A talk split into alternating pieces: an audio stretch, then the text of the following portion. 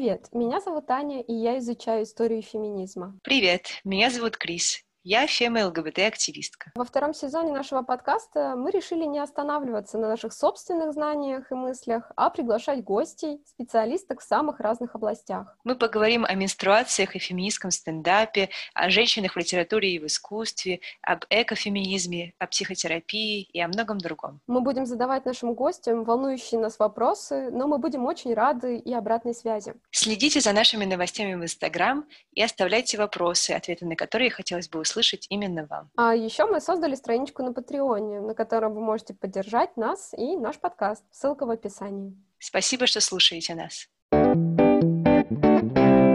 А тема нашего сегодняшнего выпуска — феминизм и христианство. Эта тема довольно противоречивая для фем-сообщества. Может ли феминистка быть религиозной? Можно ли быть воцерковленной, но при этом разделять идеи и ценности феминистской борьбы? Или же религия и феминизм противоречат друг другу? Обо всем этом мы поговорим с Ириной Каплан, религиоведом, главным редактором научного журнала «The Religion». Давай начнем первого вопроса традиционного в нашем подкасте. Расскажи про себя, как тебя зовут, чем ты занимаешься, считаешь ли ты себя феминисткой?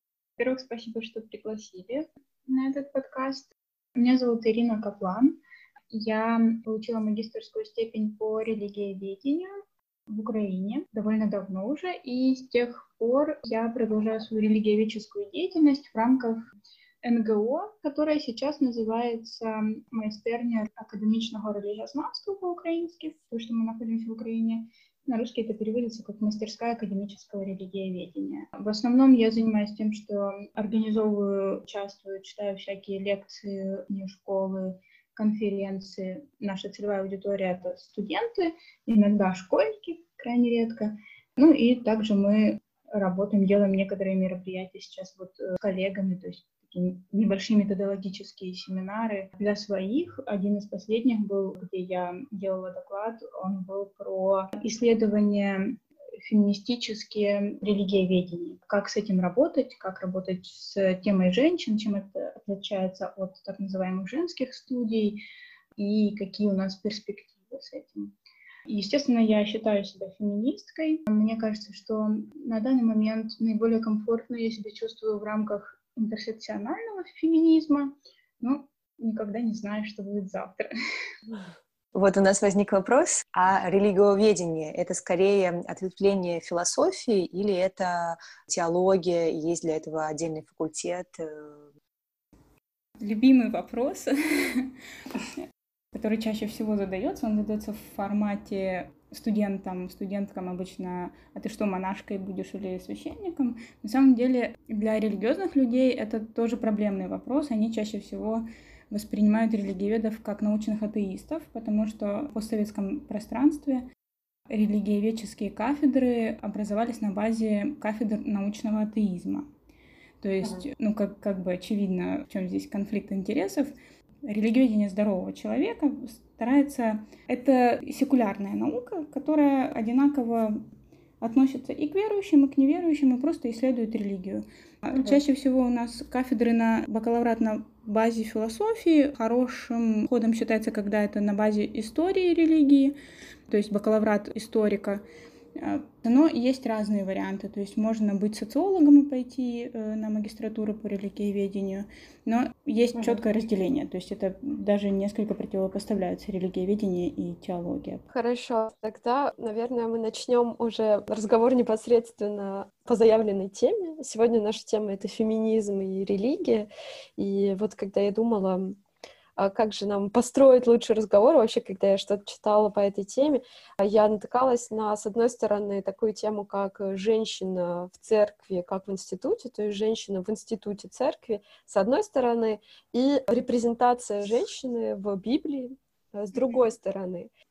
И я подумала, да, наверное, может быть, мы как-то разделим эти две темы, а потом я прочитала, что на самом деле разделять их, наверное, было бы и неправильно, потому что здесь есть как бы причинно-следственная связь, да, то есть то место, которое женщина занимает в институте церкви, оно вытекает из той роли женщины, которая описана в Священном Писании.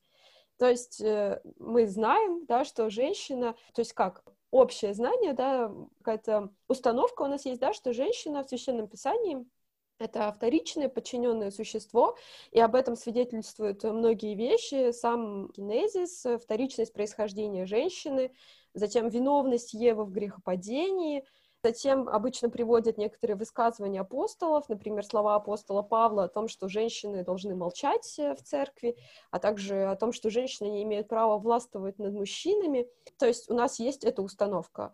И в связи с этим, вот, наверное, мой первый вопрос. Согласна ли ты с тем, что женщина, такая, какой она представлена в Библии, это женщина подчиненная, грубо говоря, женщина в рамках патриархатной модели, транслирует ли Библия ту же самую патриархатную модель, в которой женщина занимает вторичные позиции? Потому что именно эта пресуппозиция очень сильно распространена среди фем-движения. И мне кажется, что именно в этой идее заключается причина отвержения религии большинством феминисток и вытекающий из этого вопрос, согласна ли ты с тем, что есть э, прямая связь с канонической библейской трактовкой образа женщины и тем, какую роль женщина занимает сегодня в самом институте церкви, с одной стороны, в каком-то закрытом религиозном социуме, с другой стороны, здесь я уж так спекулирую, то есть мне, я совсем мало об этом знаю. И в конце концов, в нашем обществе, в основе которого христианство, мы знаем, что наше общество, наша культура построена вокруг и на а, основе идеи христианства, сегодня, есть ли здесь какая-то прямая связь? Ну, что касается первого вопроса, то я бы смотрела на это с такой точки зрения. Во-первых, интересно, что вы все-таки Библию ставите во главу формирования э, традиции и понимания женщины. Это не совсем верно для православия, в первую очередь. То есть, если протестанты пытаются следовать только Библии, то для православных очень важна традиция, которая формировала эту Библию, которая развивала понимание этой Библии. Но если говорить именно о Библии, то у нас в книге есть истории. Мы сегодня, я надеюсь, не будем спорить об историчности Библии и событий, описанных в ней. Пускай это будет даже художественная литература. Тем не менее, это какие-то истории людей, живших в определенное время. И тоже не совсем важно нам сейчас это время было мифологическое или историческое, существовали ли эти истории в реальном мире или нет. Потому что для верующих это книга, которая формирует их практики, их религию, и совершенно не важно, насколько это исторично. И эти все люди жили в определенных условиях. Все эти истории происходили в каких-то определенных местах, социумах.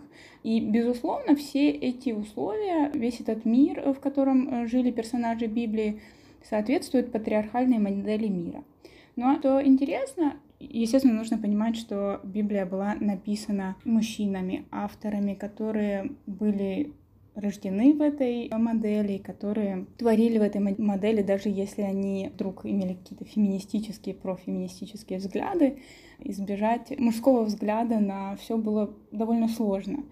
И на самом деле героини, которые появляются в Библии, чаще всего ведут себя вне рамок патриархальной модели. Они могут быть спасительницами народа, бунтарками, злодейками, они могут быть также самыми преданными последовательницами религии. И получается, что да, женские роли, которые мы видим в Библии, они существуют в рамках патриархальной модели, но часто они попадают в этот текст именно благодаря тому, что они эти рамки приступают. И мне кажется, что многие из этих женщин могли бы быть фем-иконами для верующих женщин. А что касается второго вопроса, он очень сложный, как мне кажется потому что каноны у всех очень разные. И чтобы так обобщать до христианства в целом, это нужно познакомиться близко с сотнями разных традиций. Мне кажется, неподъемная какая-то тема. И, ну, например, вот в еврейской традиции есть толкование, которое говорит, что женщина более совершенное творение, чем мужчина — потому что Бог сотворил землю и ее обитателей. Процесс творения был от простого к сложному и более совершенному. То есть то, что женщина была сотворена в последнюю очередь, и после нее уже э, не было творения, говорит о том, что именно женщина и есть венец работы Бога. Безусловно, это только одно из толкований, и его очень часто вспоминают на самом деле, когда нужно, ну, как бы так успокоить женщин, которые вот, значит, волнуются о своей роли в религии. Ну да, вот важно понимать, что одного образа женщины нет ни в одной традиции. И все-таки, даже несмотря на то, что это патриархальная такая традиция, роли можно себе выбирать. Грубо говоря, в христианстве можно стать монахиней и сделать себе карьеру в монастыре и быть очень влиятельной женщиной, с которой будут считаться не только ее подчиненные монахини, но и епископы, там, митрополиты, другие иерархи. А можно жить самой обычной жизнью, можно даже и в церковь не сильно часто ходить, и все равно продолжаться считаться э, христианкой и быть запертой в определенных рамках, которые на самом деле очень часто нарушаются, потому что следовать всем предписаниям довольно сложно. А вот если говорить именно о православной традиции, какой в этой традиции является роль женщины? Хороший вопрос. Это вопрос все-таки тоже о разных христианствах. Например, в Украине в последнее время очень часто поднимается вопрос о таком историческом институте, как диаконисы, которые могли служить в церкви. Этот вопрос поднимается потому, что есть запрос, есть какой-то дискурс общий, который требует все-таки большей адаптации церкви к современным условиям, к современному темпу жизни. И в том числе потому, что женщины начинают говорить о том, что они не всегда довольны пассивной роли. Я не знаю, что происходит в России, если такой дискурс в России ну, вообще на уровне диалога, и это большая победа. Ну, то есть, на самом деле, то, что кто-то публично говорит о том, что, а знаете, а помните, у нас женщины в алтаре сходили в алтарь и не просто вот там вот свечки на входе ставили, а помните, они еще там что-то делали, и, знаете, может быть, когда-нибудь снова что-нибудь будут делать, ведь это же так замечательно, когда люди хотят служить и э, что-то делать для своей общины. Я не знаю, не представляю себе, насколько серьезно это заявление, потому что очень часто мне кажется, что это какие-то такие заигрывания с публикой. Но тот факт, что есть этот диалог, тот факт, что представители церкви вспоминают об этом все чаще и чаще, меня очень радует. Мне кажется, что в конце концов это может привести к каким-то более серьезным последствиям, чем просто разговор за чашкой кофе. Это интересно. Но, кстати, вот я подумала, что что касается России, ведь в России же тоже есть вот официальная православная церковь, которую мы видим по телевизору, Mm-hmm. И есть все-таки реальные какие-то там церкви, в которые ходят люди, а, и есть эм, люди верующие, да, которые при этом не приветствуют идеологию современной официальной РПЦ. То есть я имею в виду, что, например, когда там было дело по поводу блогера, который играл в видеоигры в церкви, за что он был осужден, было же целое движение, были даже на самом деле люди, которые протестовали против этого и которые были религиозные. И были даже священники, которые выходили с пикетами и говорили, что вот я не хочу, чтобы человека там сажали в тюрьму за то, что он играл в видеоигры в церкви, хотя я священник.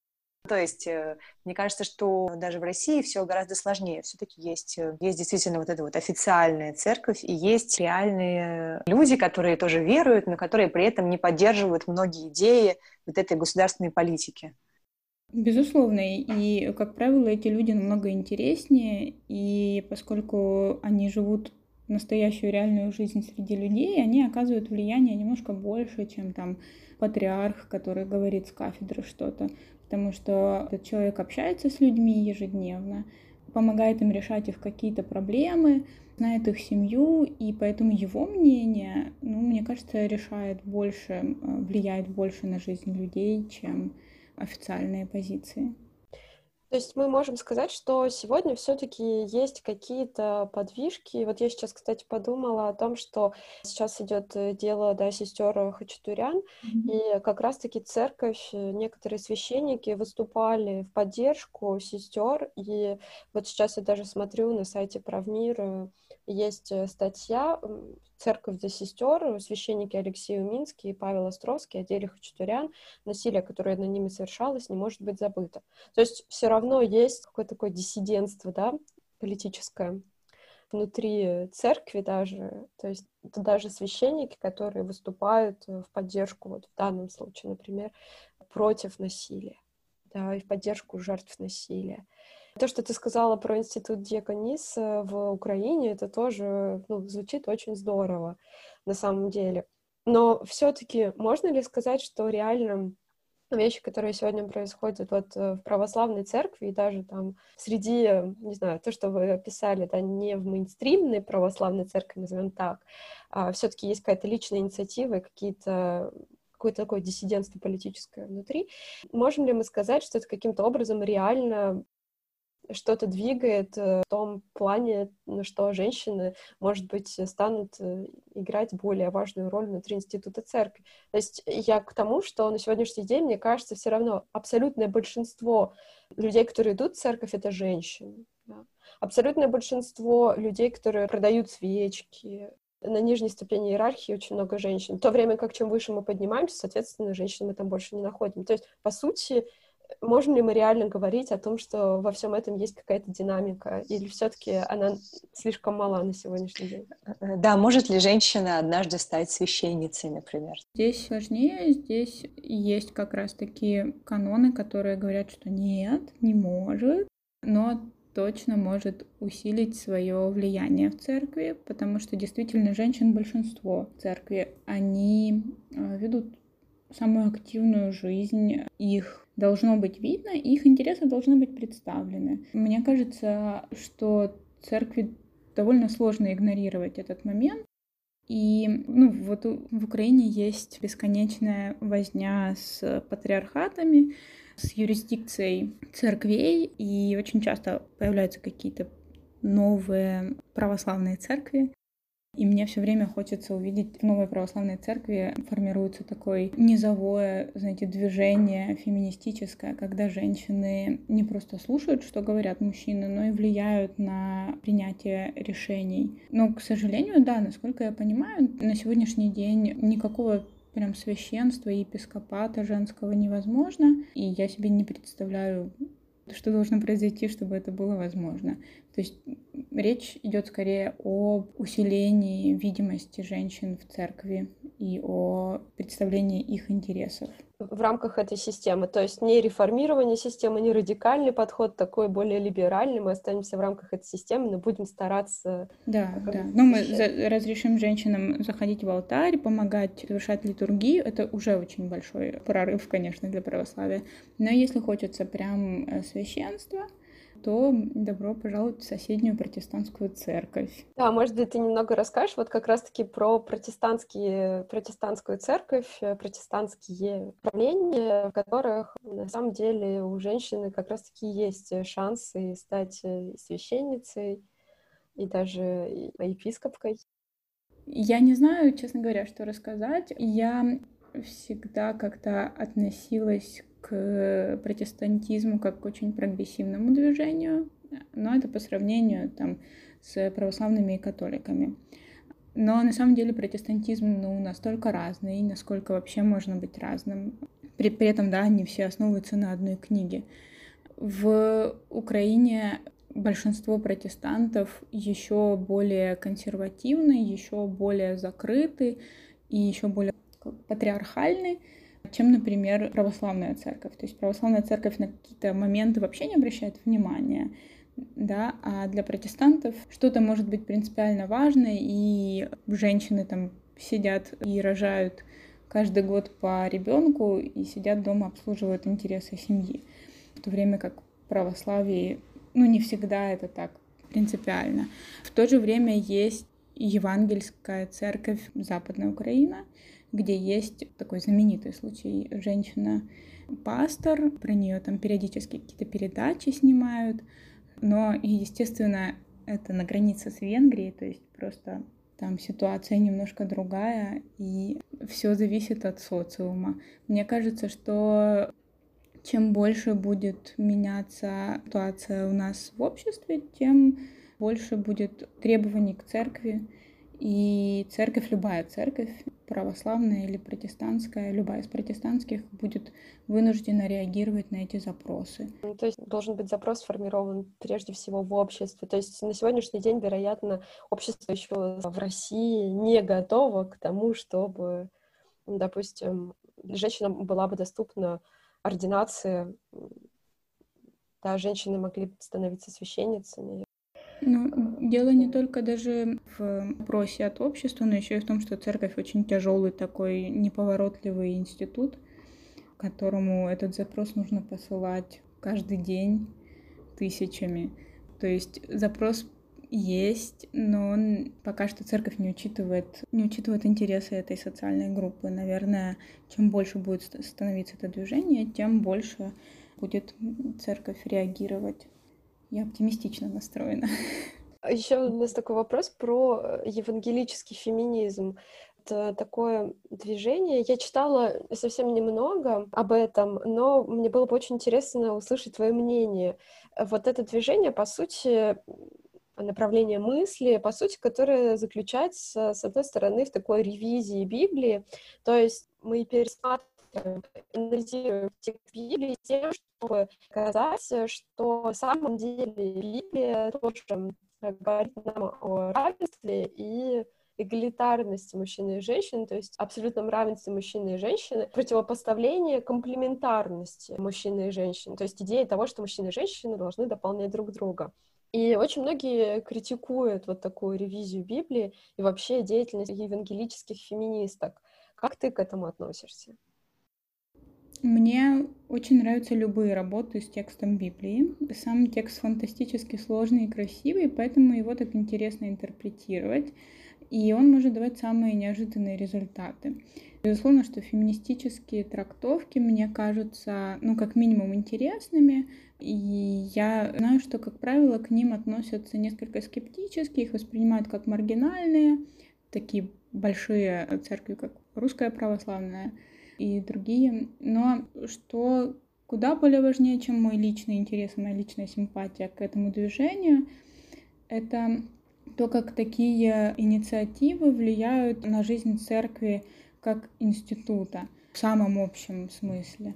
Мне кажется, что это такое расширение дискурса, создание условий для диалога, и это, собственно, уже диалог. То есть даже когда какая-нибудь церковь выступает с опровержением, то это, это диалог, это общение. Они слышат эту точку зрения, они обсуждают эту точку зрения. И, например, когда сегодня в Украине мастерская устраивает какие-то лекции, дискуссии, где присутствуют, куда приглашены представители православной церкви или греко-католической, эти представители чаще всего не просто слушают про феминизм э, и про женщин, они сами участвуют в этих дискуссиях, они говорят это слово феминизм. Их никто не выгоняет из церкви просто за участие в таких дискуссиях. Они действительно вспоминают об институте Диаконис, о каких-то э, передовых таких евангельских женщинах, типа Марии, которая такая прообраз это женщина, которая отдает предпочтение религии, а не быту. И мне кажется, что 10 лет назад, пожалуй, что никто так часто не, не выступал на эту тему в публичном пространстве из представителей церквей. И мне кажется, что вот это и есть результат таких феминистических инициатив. Представители церкви перестают бояться говорить об этом, перестают бояться показаться какими-то смешными. Некоторые из них называют себя феминистами, и мне кажется, это прекрасно. Мне кажется, часть большого такого движения. То есть получается, что можно исповедовать православие и при этом быть феминисткой, ну или вообще христианство касается вопроса быть феминисткой и исповедовать православие, то ну, никто вам не запретит называться православной, если вы при этом феминистка. Потому что, как никто не может запретить людям, которые не являются частью по три года, называться православными. Да? Потому что в какой-то момент, ну, с точки зрения религиоведения, как секулярной науки, здесь важнее самоидентификация. То есть как человек себя определяет. Ну, например, ник- никто не сможет отобрать у вас статус православный, если вы используете контрацептивы. Вот если вы расскажете об этом священнику, скорее всего, у вас будет тяжелый разговор, возможно, вас попросят больше этого не делать или почитать какие-то молитвы, выполнить еще какие-то обязательства, но, опять-таки, кто вам дома запретит делать то, что вы делаете? И это не значит, что феминистки, которые в церковь ходят, лишены каких-то проблем.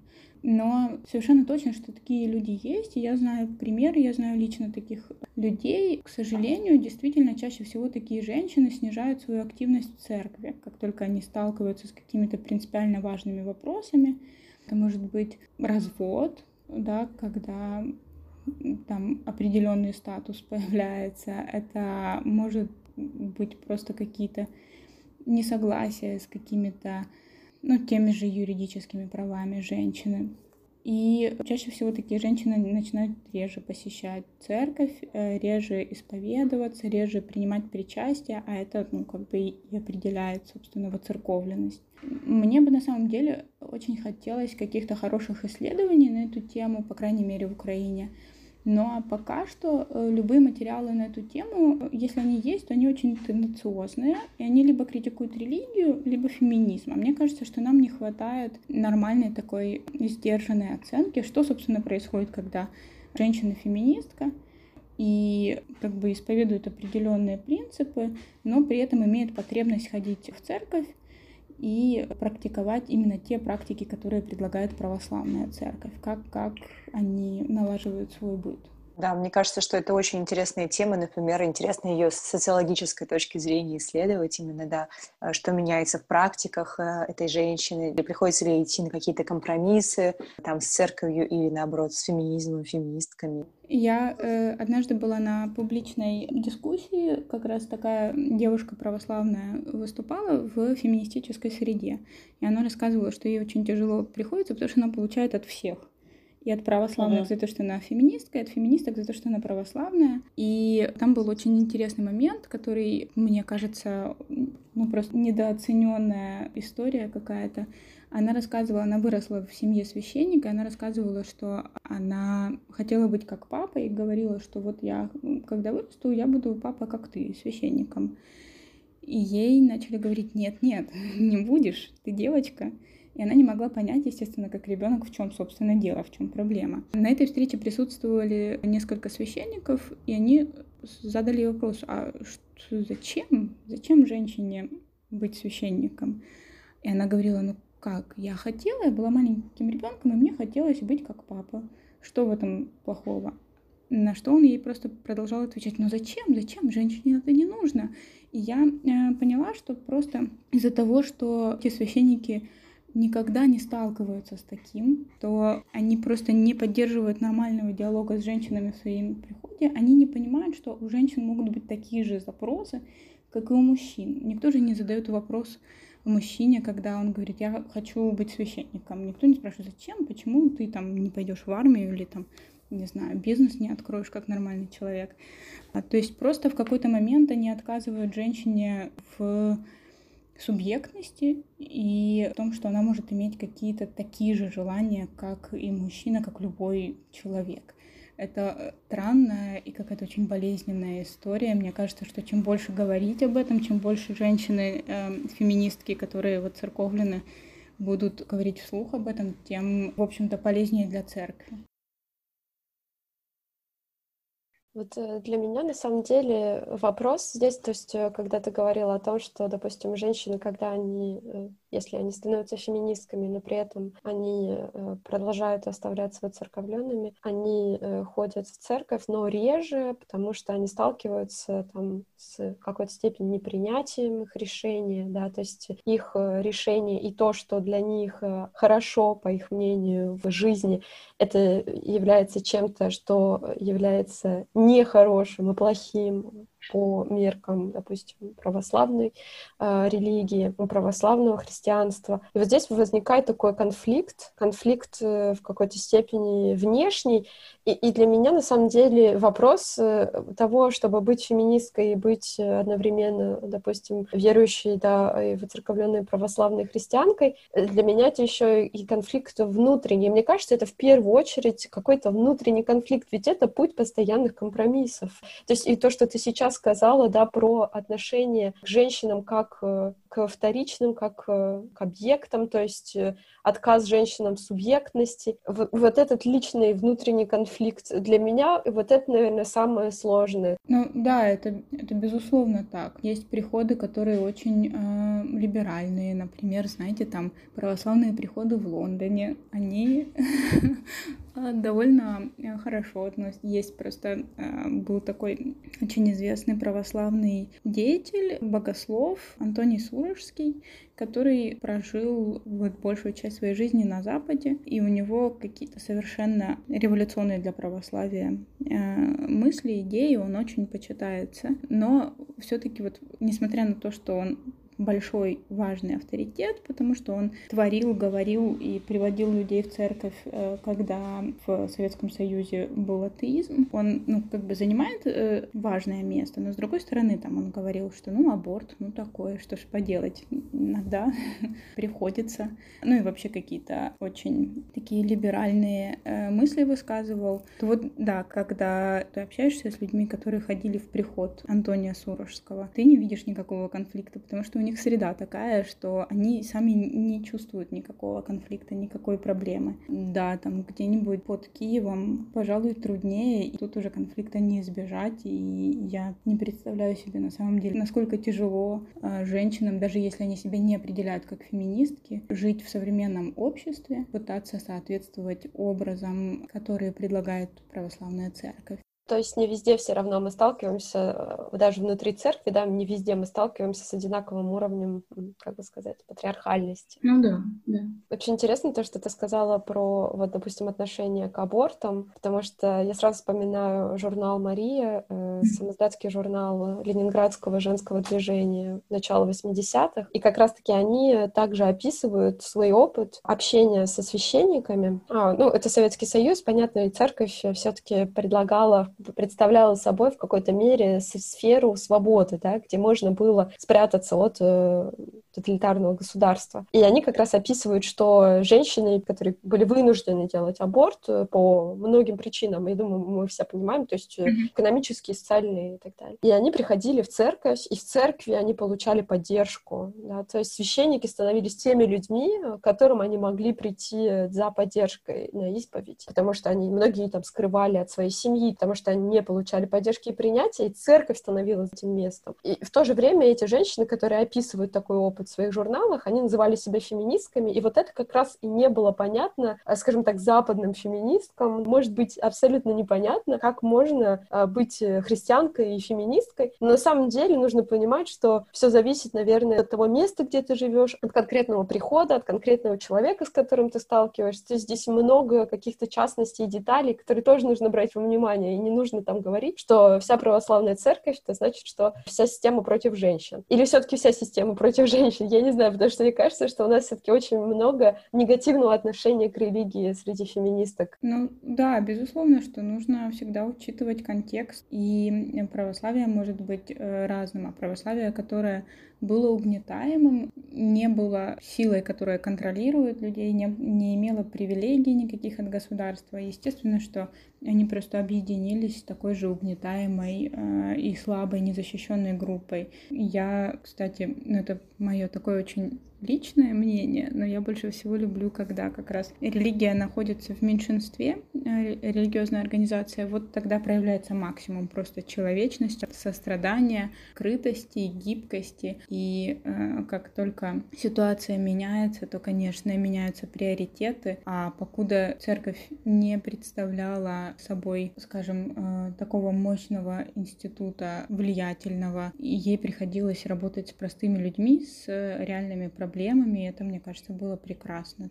Та поддержка, которую они оказывали женщинам, это фантастическая работа, и мне кажется, что самим православным хорошо бы побольше напоминать о том, что происходило, и как много сострадания человечности проявили в те годы э, служители церкви. Говорят про них, что они многие были агентами КГБ, но мы как бы это оставили. Да, интересно, что э, так как религия все-таки, так христианская религия все-таки основанная на Библии, интересно, да, что мы можем трактовать этот текст э, по-разному в зависимости от э, эпохи тоже, от времени, и даже можем трактовать это с феминистской точки зрения, ну вот мы это уже обсуждали. Ты упоминала э, вот в начале еще про как раз женские образы, женских персонажей в Библии, которые не соответствуют, которые там не как бы ведут себя не в соответствии э, с правилами, да, им предписанными. И, например, можешь ли ты назвать таких персонажей и ситуации, в которых они появляются в Библии? Ну, например, в качестве примера.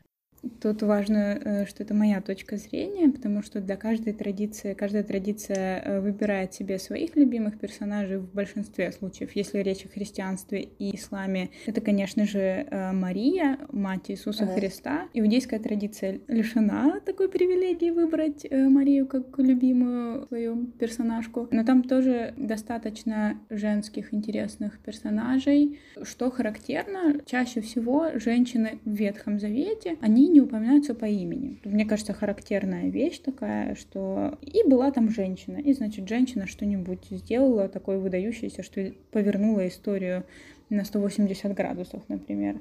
Но кому там интересно, как звали ту женщину, что откуда она. Честно говоря, и в Новом Завете их не так много, и они не всегда называются по именам. Иногда это, например, женщины-мироносицы. Ну и мы должны догадываться, какие это могли быть женщины, что за женщины. Ну и в таком вот духе. Мои любимые персонажи, ну из Ветхого Завета я очень люблю Юдивь, а не только потому, что она отрубила голову мужчине, просто ее... Э, Сейчас было очень смешно. Ирина, теперь ты точно будешь радикальной феминисткой, которая ненавидит мужчин. Да, да, да, да, не только, не только поэтому. Что ж, извините. Но у нее действительно интересная роль. Кстати, вот чаще всего еще один такой момент. Очень часто описывают внешность женщин. И вот была Юдив там, и была она привлекательна. Ну, почему об этом упоминается там? Или была вот Эстер, и тоже она была очень хороша собой. Очень часто женщины используют свою внешность для чего-то там. Я, конечно, как феминистка очень негодую. Во-первых, что это значит привлекательное? Откуда мы знаем, что для них значило привлекательное? И почему, значит, обязательно это нужно было использовать? Почему, значит, Юдив не могла пошутить какую-нибудь смешную шутку, чтобы э, завлечь полководца, которому она отрубила голову в таком духе? Но Юдив действительно интересный персонаж. Она отвлекает, ее родной город осаждается э, армией вражеской. Она приходит э, в эту армию, к этой армии, отвлекает полководца, отрубает ему голову и таким образом спасает свой родной город. История, ну, как бы такая, знаете, в духе Ветхого Завета. Произошло что-то странненькое. Почему-то эту историю вписали, наверное, был какой-то особый смысл в этом. Но ее фигура почитается и в православной церкви, и в католической.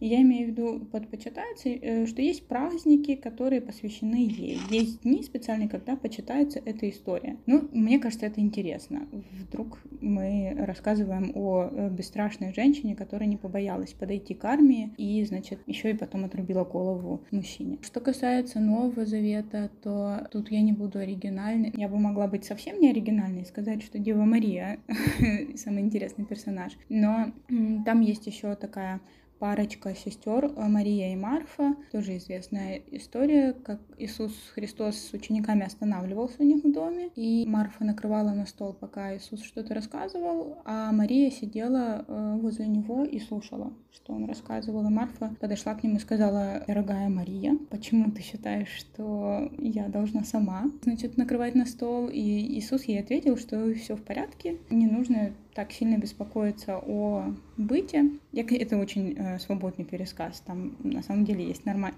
Может быть, лучше было бы за, зачитать цитат, но уже как есть. Иисус ей отвечает, что э, все Мария делает правильно, она беспокоится о том, что действительно важно. И таким образом он показывает, что, во-первых, женщины точно так же могут и должны слушать проповедь, э, слушать о том, как прийти к спасению, его учение, собственно, и что э, бытовые вещи, как то скатерть чистая или там что-то еще такое, не так важны по сравнению с духовной жизнью. История этих сестер э, очень часто приводится тоже в пример как такой вот образец. А вот смотрите-ка, женщины тоже в Новом Завете-то участвуют в жизни Иисуса Христа.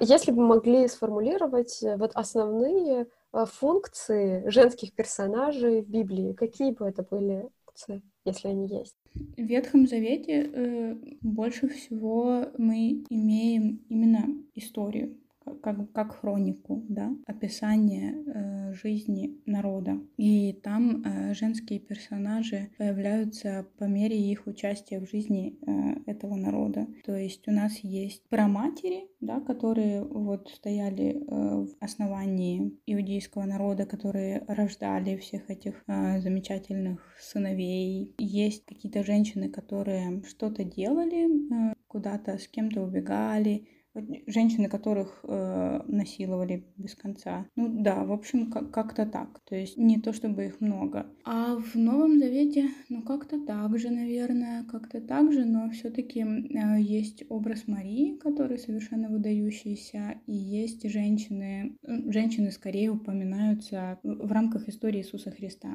Женщины, которые проводили его к кресту, когда все его ученики оставили его. То есть они проявили больше мужества, больше, э, ну, спорное слово мужество, конечно, но тем не менее они больше преданности Христу, э, были с ним э, рядом э, в самые сложные моменты для него, когда все ученики его оставили. Женщины, которые пришли омывать тело после его смерти, которые первые узнали о том, что он воскрес. То есть очень важные ключевые моменты именно для христианства как религии, а, которые связаны с ключевыми моментами в жизни Иисуса Христа, там были женщины и не было мужчин. Поэтому, честно говоря, христианство ну, дает такую возможность, лазейку для женщин-феминисток отстаивать свои права, но, конечно, это нужно развивать все. Да, отстаивать свои права внутри церкви, получается. А, ну да, безусловно. Ну, то есть я, э, как бы, поскольку угу. я не принадлежу ни к одной из церквей, я никому никаких советов давать не могу. И, безусловно, угу. там продвигать эту тему тоже не могу. Наверное, наш последний вопрос будет э, как раз-таки связан вот э, с этой возможностью отстаивать свои права. Как, как, как ты думаешь, какая из существующих на сегодняшний день религий, а какое из направлений религий дает максимальную спиритуальную базу для женщины и для феминизма. Во-первых, насколько я понимаю, под фразой спиритуальную базу это возможность именно в сфере трансцендентного как-то развиваться. Да, я думаю, да. Смотрите, дело в том, что чаще всего возможность есть практически везде. И мне кажется, что христианство — благодатный продукт для развития этих возможностей. Но чаще всего религии, которые были созданы немножко позже, чем 2000 лет назад, а, они чуть больше адаптированы к условиям э, современной, современного общества. То есть какие-то движения, которые появлялись даже на базе христианства того же в конце XIX века, тире середина XX века, они чаще всего более феминистические, они вызывают меньше какого-то такого э, противостояния внутреннего, больше комфорта, хотя, естественно, чем дальше религия укрепляет свои положения в обществе, тем она становится более такой тяжелой, более консервативной, и начинают появляться такие темы, как то, что а, женщины пожалуйста, давайте размножаться побольше, увеличивать свое комьюнити. Но э, да, чаще всего, чем новее религия, тем больше она э, прислушивается к требованиям современного общества, а современное общество чаще всего феминистично. Поэтому, да, мы чаще видим больше всего свобод у недавно созданных религий хотя они могут уходить своими корнями, ну, как бы основываться даже на Библии и более древних каких-то текстах. Вот я читала, ну, буквально совсем чуть-чуть про ординацию женщин, и там упоминалось как раз Евангелическая церковь Германии, Евангелическая лютеранская церковь Финляндии, то есть э, церкви, в рамках которых женщина может... Уже существует практика ординации женщин в сан епископа. То есть с точки зрения системных изменений эти церкви выглядят как э, наиболее friendly, да, наиболее такие открытые для женщин. Но мой вопрос все-таки был про спиритуальную базу, а хотя я думаю, что это на самом деле связанные вещи. То есть, э, как мы вначале говорили, да, существует ли связь между той ролью, которая в конкретном течении религии закреплена за женщиной, и то, тем местом, которое женщина занимает в институте церкви. И вот если мы считаем, что роль это есть, то, вероятно, эти церкви могут давать какую-то сильную базу для женщин и феминизма. Ну, во-первых, да, действительно, э, есть в этом смысл. Во-вторых, я боюсь, что там христианство более прямолинейно, там нету ступеней посвящения каких-то. Предполагается, что э, спасение можно достигнуть на любой э, социальной лестнице, вне зависимости от того, какое ты место занимаешь в церкви. Не обязательно быть э, епископом, чтобы достичь спасения. И, ну, это тоже очень такая спекулятивная, сложная тема. Она более теологическая. И я не думаю, что мне стоит высказываться на эту тему. Хорошо. Так. Спасибо, да, за этот разговор. Очень, очень интересно. Но действительно, я просто очень внимательно слушала, э, мало задавала вопросов, потому что настолько, мне кажется, эта тема довольно редко ее ну, обсуждают именно в связи с феминизмом, тему религии. Да, тема действительно очень интересная. Спасибо, что позвали, спасибо, что обратили внимание на эту тему. Я очень люблю. Э, мне кажется, это перспективная э, тема. И в плане исследования истории, какие у нас уже были прецеденты интересных, ярких, сильных женщин, в плане, как все это может обернуться, а какое женщины занимают место в католической церкви, поскольку там тоже происходят очень интересные моменты, развивается теология освобождения, а пока что маргинальная квир-теология. Хотелось бы держать руку на пульсе и следить за тем, что происходит, и хотелось бы, чтобы феминистки поменьше предъявляли претензий к э, другим феминисткам, даже если те другие ходят в церковь. В конце концов, у всех нас есть такое право.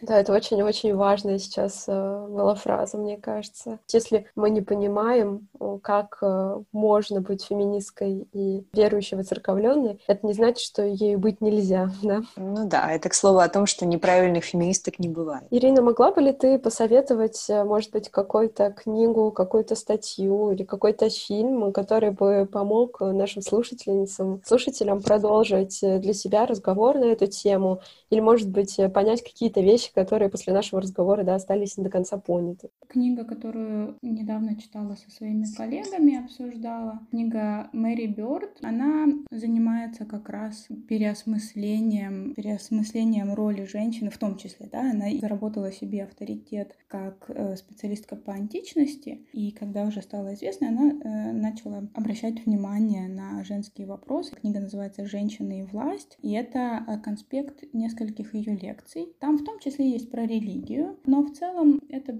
больше про историю, про то, как показываются, э, иллюстрируются женщины у Гомера в мифологии, как это осмысляется и почему мы должны менять эту ситуацию. Эту книжку подарили на день рождения в этом году. На французском, правда? Я вот видишь. У меня тут все же подчеркнуто, да, на французском, правда. Но она очень хорошо э, читается, очень легко и действительно хорошие такие удачные замечания. Я надеюсь, что она понравится. Спасибо, спасибо. большое, Ирина. Огромное спасибо, что ты согласилась с нами поговорить. И действительно, я думаю, очень много нового и интересного сегодня узнали, и главное, получили ответы на такие противоречивые вопросы. Спасибо вам. Как тебе этот э, разговор, как вообще тебе обсуждение этой темы? Мне кажется, это было очень интересно, тема довольно редкая, и действительно, в, мне кажется, что в фем-сообществе все-таки, да, религия ассоциируется с чем-то тоталитарным, какой-то тоталитарный институт, э, который ограничивает права женщин. И очень интересно в связи с этим посмотреть, что на самом деле могут быть разные там трактовки священного писания, да, там могут быть разные э, взгляды на это, и что на самом деле, например, если мы говорим про христианство, я имею в виду, мы в основном обсуждали все-таки христианство, что даже внутри христианства есть очень много течений, и потом даже внутри там протестантизма, да, внутри православия тоже есть самые разные течения, разные взгляды. И что еще интереснее, так это то, что на каком-то частном уровне все как бы еще больше варьируется, да, то есть все зависит от конкретного священника там и его позиции, все зависит от конкретной женщины, да, э, которая церковлена, но считает себя феминисткой. Но в то же время мне кажется, что очень трудно, да, на внутреннем уровне, даже как-то чисто психологически, мне кажется, что очень трудно быть все-таки в современном мире, например, православной, но при этом феминисткой, потому что, да, может столкнуться с такой вот ситуацией, что тебя не принимают ни, ни феминистки, э, ни православные. Получается, все время надо идти на компромисс с другими и отказываться от каких-то своих идей, либо вступать как бы в противоречие с самой собой. Да, я согласна с этой мыслью, конечно, что, будучи, допустим, да, православной и феминисткой, мы сталкиваемся с конфликтом и с той, и с другой стороны. Вот, поэтому, конечно, сложная здесь очень ситуация, и мне кажется, мы, как феминистки, можем, как бы это сказать, да, быть толерантными в нашем собственном сообществе и понимать, что есть разные направления феминизма, да, есть экофеминистки, есть, есть э, радикальные феминистки, есть интерсекциональные феминистки, а есть феминистки, которые в это же время исповедуют православие. И они имеют полное право это делать. Действительно, и то, что ты хорошо сказала, неправильных феминисток не бывает. Но ты знаешь, у меня еще была одна мысль здесь по поводу того, что сегодня, да, это то, о чем говорила Ирина, многие женщины, э, церковленные женщины, и в то же время женщины, которые являются феминистками, они стараются как бы сделать так, чтобы их услышали, их интересы были защищены в рамках системы, которая существует. То есть, по сути, мы как бы сталкиваемся опять вот с этим, с этим разделением на либеральный и радикальный феминизм. Да, mm-hmm. с одной стороны, можно